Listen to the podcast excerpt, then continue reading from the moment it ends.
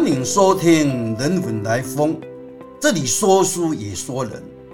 我是中央研究院中国文哲所兼任研究员李丰茂。今天与大家分享的是全真的一些怪异之谈。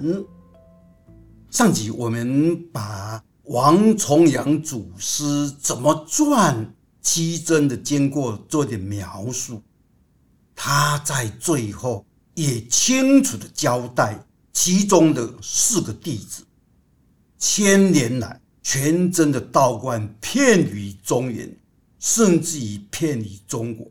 大江南北都有，能够创造这样的宗教的大事业啊！除了要有一个好的师傅重阳祖师，同样的也要有杰出的弟子。按照宗教的讲法，就是教门龙象，佛教的讲究龙象，只有龙象才能够把一位创教者的愿望。他的理想把它实现，那他们的理想怎么看得出来呢？哎，话说啊，这个弘扬祖师交代之后呢，他也把要留给弟子的这些所谓的临终之颂也都讲了，等于是把师傅的后事呢都好好的交代清楚了。然后这四子啊，当时呢他们在一个叫做秦渡镇的一间庙。真武庙就是拜真武大帝的这座庙。那天晚上月色皎明啊，他们各言其志啊。这个可不是重阳祖师要他们各言而志哦，而是他们每个人讲一讲自己希望将来做什么。马大娘说他要治品，我要说明一下，治什么？另外贬字叫斗什么？斗什么？就是我一辈子我要奋斗的是什么？马丹娘说：“我立志呢要修品，或者是一辈子呢我要斗品。”谭祖端说呢：“我要斗士，是不是的事？就是常常自以为是的。换句话说，他的什么主见呢比较强？我认为这样就是这样的，事实上没那么简单。那另外一个是刘祖贤，就是我要自治、斗志。”他常常什么呢？就是有时候会比较犹豫，所以一定要立定之见，我就把它完成。丘处机呢，他要治贤或者是斗贤，就是清闲的闲。秦杜正的世子各言其志的这段故事，在全真教是非常有名的，因为原来什么呢？他们都是在重阳祖师的身旁。有些人随侍在侧啊，有些人什么呢？打扫啊。但是什么呢？现在师傅生虚了，他们呢从此要由合而分，大家各分道扬镳啊，各去一方啊，然后自己什么呢来修行。哎，讲解他们这个修行非常有意思。马当良是富甲一方，他哈还能够尝到了这种富的滋味。但是也尝到有钱人也有有钱人的烦恼啊，所以他居然什么选择要修贫，他要体会富的对立面，贫穷是什么滋味？我觉得这个哈对一个富有人这是很好的一个体会。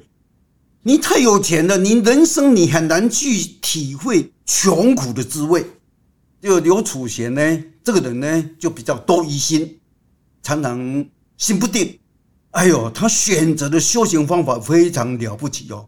他跑去青楼酒馆，大家都知道青楼酒馆呢，就是现在的所谓特殊行业嘛。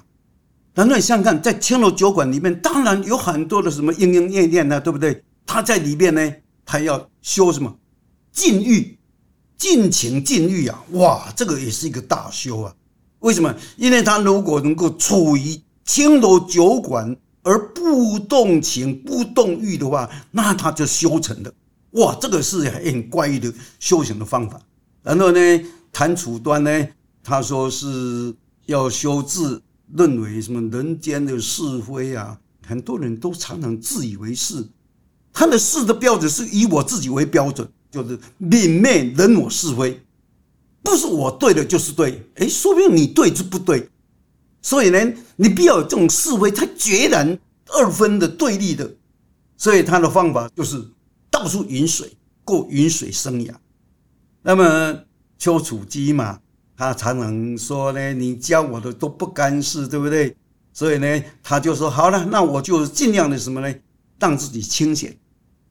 太喜欢做事的，做事能力强的人都很喜欢做事，好像闲不得一样的。所以他就什么要斗闲，让自己懂得清闲的乐趣。”每次我读到这个，我常常想，我也是这样的过动儿，闲不得的了，所以什么都要动。哎，但是你看哦，他就说你就是什么事情都做，能力太强，所以能力太强也是个毛病哦，不懂得什么叫清闲。哎呀，他们在整个修行过程当中啊，他们真的好怪异哦。比如说这个马丹良，有钱人家，山珍海味啊，结果呢，开始修以后呢。他每天呢拿个这个钵啊去讨，他每天只要讨一个衣钵，钵里面的东西够吃就好。然后他平常锦衣玉食，穿的是最好的，结果呢一辈子打赤脚，夏天不饮水，冬天不在火炉边。你看，这完全都是跟富贵刚好相反，就是要以一个穷人的形象来自我要求。丘处机呢，在凡西这个修道啊，也是一样的，每天出去讨食。所以我们常里有一个观念叫“道盖”，道是不是说那个都穿着潇洒的，不是的，他要什么？走到哪里讨到哪里，修炼到哪里。雨水生涯，当然你不可能有什么很大的辎重，他就是什么呢？带个斗笠，然后到处饮水。最厉害的是什么呢？昼夜不睡觉，前后有六年。我最近看了一个公式的电视的节目，叫做《神圣之道》。从比较宗教来讲，全世界不同地区哦，他们去追求神圣啊，各有各的方法。我们不要以为说只有那些什么自认为有文化的人，信的都是名门正教，他才去追求神圣，不是。甚至于在非洲，他们一样有他们的神圣的追求。那这个神圣之道呢，在全真家呢，他有自己的这一个修行的一个方式。我觉得这个是了解这些艺人对我们货人的一种启发了，就是他很多的启示。比如说，他们常常标榜叫做性命双修。那我们都知道啊，所谓的修行的人。一个是什么呢？修性很容易说，哎，我就是修心性，我只要心性修好了我就修性。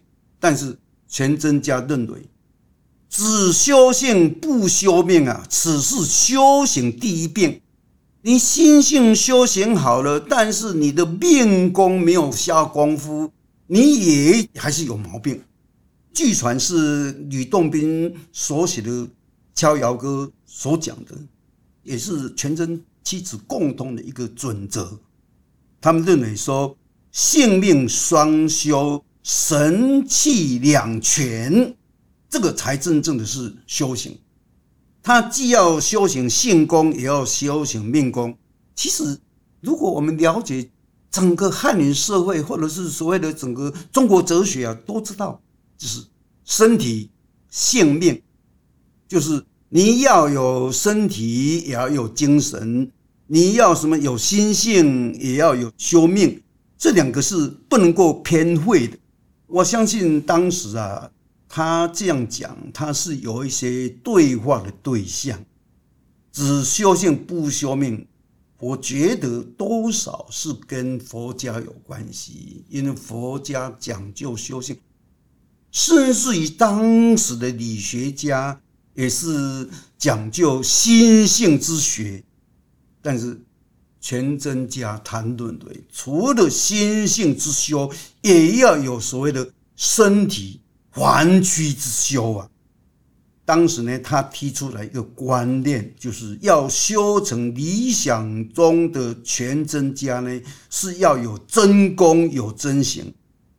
因为当时是在北方哈，在女真金朝的统治下，后来又在蒙元的统治下，所以你可以想象得到，当时中原地区的有很多的读书人，更不要讲一般人。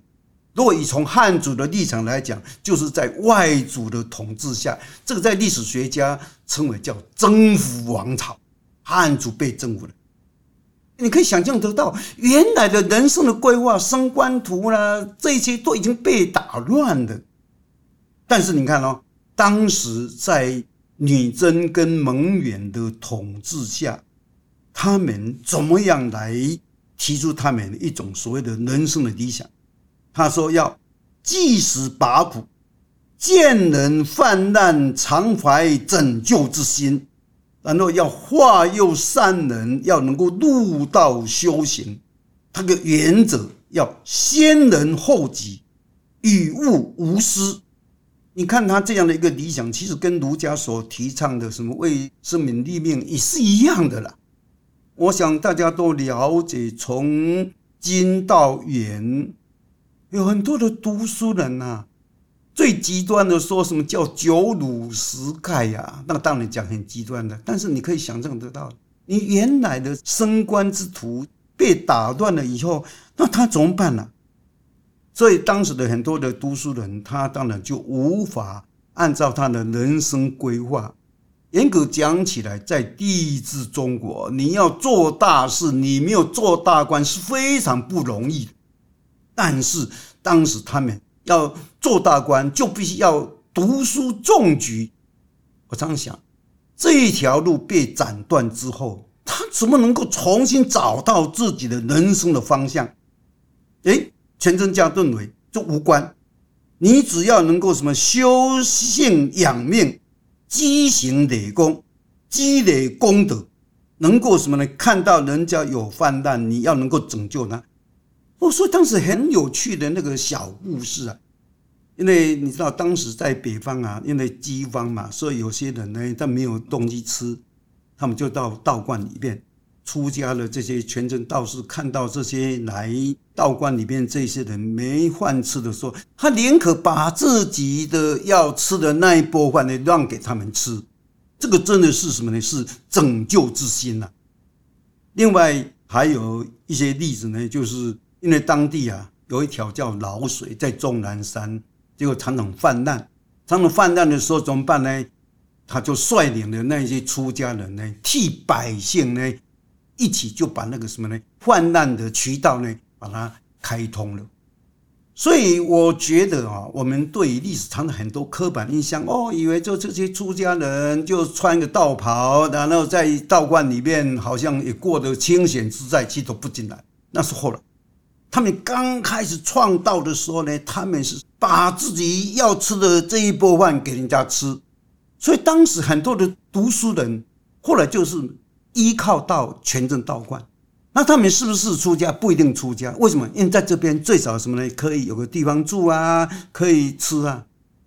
我觉得我们对于整个。中国文化的了解，我们不能只看那个太平盛世的时候，这些读书人都有固定的一条路，然后他们就好像可以做大事一样。但是如果你碰到像这种征服呀王朝，很可怜了，他们要去依附在道观里面，才能够有住的地方，甚至于有吃的这一波饭啊，真的不容易。但是你看到这个全真教呢，他当时呢也建立一套制度，这套制度当然多少受到了佛教的启发，就是云水。很多人会问啊，为什么这个道士在道观里面不是住的好好的，为什么要去云水呢？其实你在一个道观里面，你跟了一位师傅，你跟他修行，你一辈子，你就是在什么这一派这一个方法当中。所以他必须呢，要离开一个舒适的地方。我常说啊，现代人呢，很需要思考的是离开舒服的地方，因为这时候你才能够体会道盖的生活。走到哪里，其实到哪里，你唯一的事情就是修炼打坐。所以这种云水生涯，在中国社会里面呢。可以说呢，佛教有云水，同样的全真教也有云水的记录。我们都知道全真道观有两种，一种道观叫十方，就是道门一打开，只要是道士，甚至于一般人，你都可以来我这边叫接纳十方。另外一种叫子孙庙，因为它很小，一代传一代的，小小的。那么虔诚教呢，他们其实两种制度都有，有一种是什么十方庙，有一种是子孙庙。云水生涯呢，通常他们如果到了那种十方庙，你就可以在那边暂住一段时间，跟着这个道观里面的所有的活动。大家如果到过北京白云观啊，那白云观呢就是典型的十方庙，因为当时的道士跟这个出家的和尚一样啊，要度牒，因为有一身份呐，你只要到了这种死亡道观，你表明你的身份，你饮水到这个地方，哎，他就给你安排最基本的住啊、吃啊，甚至一些活动，所以这种的云水生涯。我觉得云水生涯可以说是在汉人社会或者在中国社会里边，是在儒家的这种传统之外，另外建立了另外一个传统。虽然我们觉得很怪，为什么修道就一定要离家云水？但是我相信这个是不同的宗教，它有不同的人生的这个诉求。所以这个重阳祖师啊。他后来修道有成的时候呢，他有一首非常有名的诗啊，来回顾自己怎么样下决心要出家修道，到了最后他的结果，他说：“一北中南水族村呐，家无儿女亦无孙。”他离开了这个中南的他的这个故居呢，从此呢没有儿女，当然也没有孙子。但是呢，三千里外寻知友，因为他从陕西这一带到了山东，才找到了他有名的七大弟子，真的是走了三千里外，他才成就了他的道业。然后呢，不但是寻到了知友，他也能够引入他们单道修行嘛，就是希望能够什么呢？化炼自己的凡体成为仙体，不但重阳祖师有这样的感慨啊，这个丘处机丘祖他也有一样的感慨。他说：“一别家乡整十年呐，飘蓬云水入秦川。”他很年轻就离家了，然后从此有如飘蓬啊，过了云水生涯。他在秦川这边、凡溪这边修道有成，所以你可以想象得到啊，这些全真家呢，他们都是修了苦行。我看那个全真的集子里面提到他们那种修法，真的好特别。其中一位呢，他修行的时候呢，他是就好像我们现在练武的金鸡独立，他一只脚站着修炼，这是一个例子。那其中有一个例子也非常有名，这苦行好太古。好打通，他觉得我就是没办法静下来。很多人都以为说到安静的山里面很容易静，其实，在山里面太安静了，有时候可能修不好。他或者选择一个方法，人多的地方来修行。他选择什么地方？他都选择一座桥，那个桥上是人来人往，车来车往。我想大家知道吗？人来人往，车水马龙的，这个地方怎么安静？但是在不安静当中啊，能够。向内观，向内修，能够修得安静，修得清净，那才是真正的清净。那一代人都知道，说有一个修道人呢，坐在那个桥头，我想应该桥头应该有石墩嘛，哈，他就坐在上面修行，人来人往，他也也不管。结果呢，有一次啊，这个柴车就是那个车子上面载了很多的柴，结果呢，经过的时候一不小心啊，因为那个杆大概凸出来。就把那个在桥墩上打坐的这个好大太古呢，就把他嘣，就把他挤到这个桥下去了。哎，他挤到桥下呢，爬起来又继续在什么呢？桥下的石头上打坐。后来呢，就经过奇怪了，这不是每天经过这个地方都有个道人在那边打坐吗？怎么今天没有看到人？都往这桥下一看，哇，他居然就在桥下的石头上呢，又打坐了。我记得我以前在练太极拳的时候啊，师傅啊，他就说，他你们这个在学校里面练太极拳呢，太安静了。为什么练太极拳就是要专心意意嘛？专心意在你的动作、你的气上面。他不行，这样哦练不好。后来呢，他就带我们到哪去练？到新公园。那时候后来中正纪念堂已经开放了以后呢，我们就在那边呢找了一块场地在那边。为什么你在那边练的时候，你在那边打太极拳，但是人来人往啊，有些人是在指指点点的。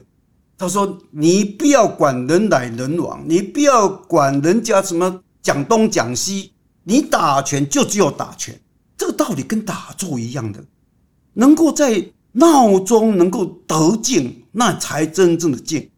所以你看到那个全真教当时他们在追求一种静坐的方法的时候，他真的有一套苦行的方法。我觉得在中国的三教当中啊。”三教各有各的殊胜，一般我们都说啊，道教跟道家有关系，而且老子、庄子跟列子呢，也是被列入道举考试的三选，所以那个对于所谓的修道的人来讲，可以说是常读老子、庄子跟列子，特别是老子。所以，在中国的学问里面呢，老子的著述有很多是出自于这些修道人的手里头的，不完全都是读书人的经著啊。那个庄子也是一样，因为出家人一定要读三玄，当然他们不是学问家，他有自己的读法。所以庄子的这本书里面呢，常常在判教的时候提到说：“古之道术有在于世者。”然后其中有一种是什么呢？他希望什么能够精神独与天地往来。我相信当时庄子在写这一些所谓的寓言的过程当中啊，他一定有所本。这些所谓的杞人异人呐，定是当时。一种社会的某一种修行者，那这种修行者呢，他会静坐。我记得《齐物论》里面讲：“南郭子其隐机而坐，他焉视唱其偶。”然后下面有一大段的描写。那时候我读这一段的时候，常常想说：“隐机而坐，这个坐到底是什么意思？”只是平常的坐呢，还是一种特殊的坐？后来我看到了丹道家，我才知道哦，这个坐不是寻常的坐着，也是一种坐忘之坐啊，也是一种静坐之坐。当时修炼这一套坐忘的，如果不是原始宗教的古屋，就是当时的方式或者当时的方仙道。所以我觉得，在先秦时期，虽然我们今天看到的是老子、庄子，但是我相信，在当时这些古之道术者，他们已经开展出一套隐居而坐的坐忘的这套方法，也有他们的这种精神境界。而这个境界的传承者，我觉得不是那一些。不得志的读书的，而是这一些所谓的出家的，或者是在家的修行者，就是全真家。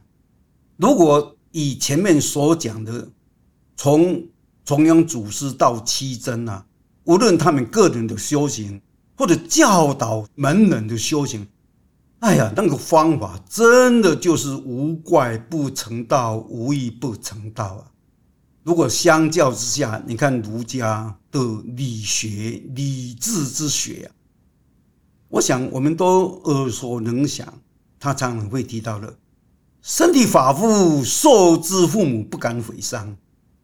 这个当然一定有儒家他的义理，也有他的人生的一些准则。因为孟老夫子也强调啊，你要成为君子，要能够苦其心志。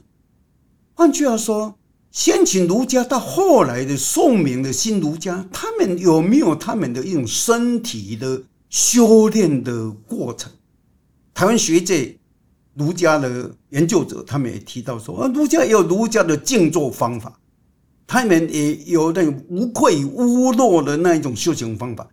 但是，如果你以三教来讲，儒家呢的静坐终究不同于道家，也不同于佛教的这种禅坐。晚近啊，在教育界啊很流行，从西方引进来的叫正念修行，因为他把这个正念修行用到教育对学生的教导，也把这正念修行作为一个人安顿自己身心的方法。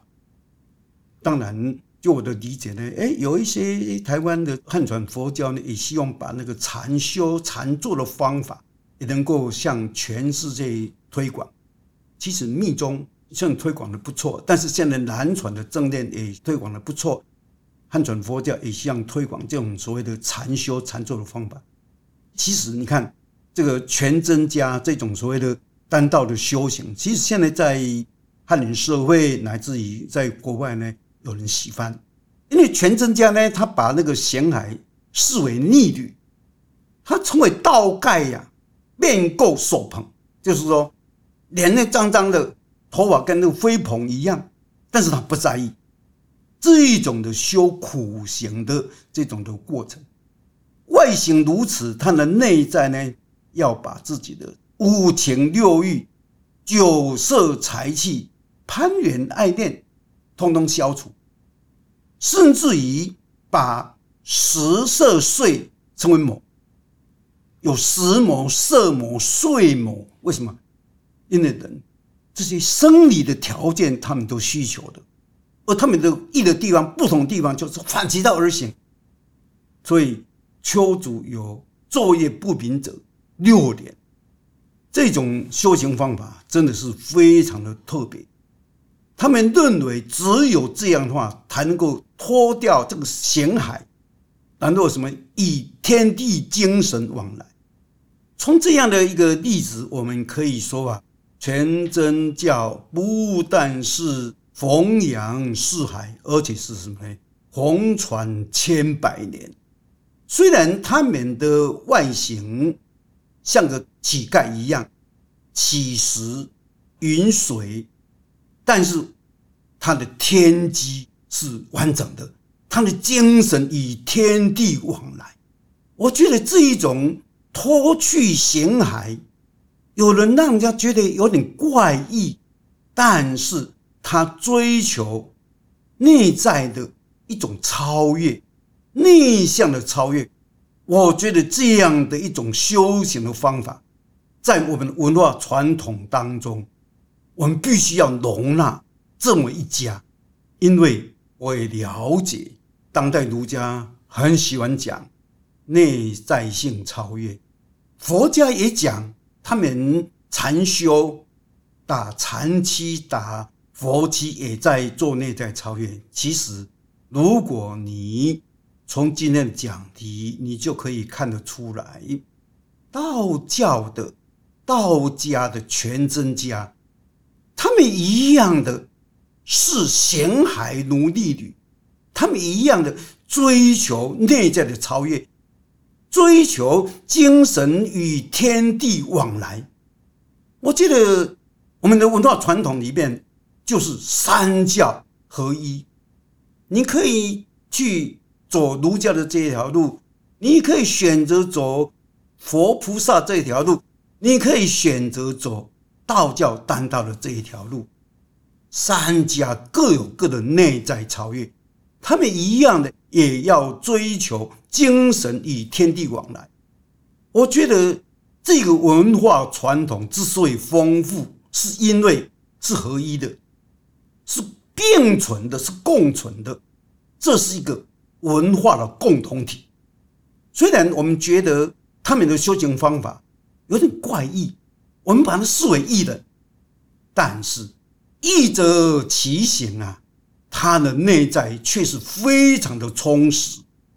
所以，我觉得我们从这样的角度去欣赏我们这样的一个思想传统、文化传统，我作为一个道教研究者，不只是一个道家研究者，我认为，第一个我们要贯通道教与道家，并没有哲学与宗教的二分。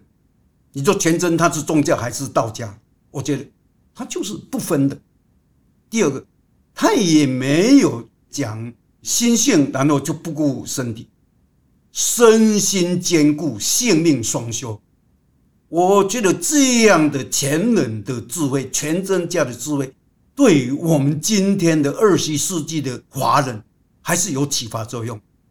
一个人要修心性，一个人也要说身体的健康，何况是从身体的健康到达那一种更精良的一种所谓的身心状态。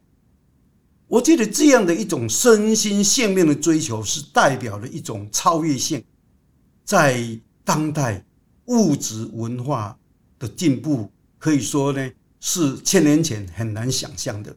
我们现在医疗进步，我们的健保也是现在很难想象的。但是，如果我们能够遵循全真家的经验跟智慧，我们能够性命双修，我们能够有一个很健康的身体。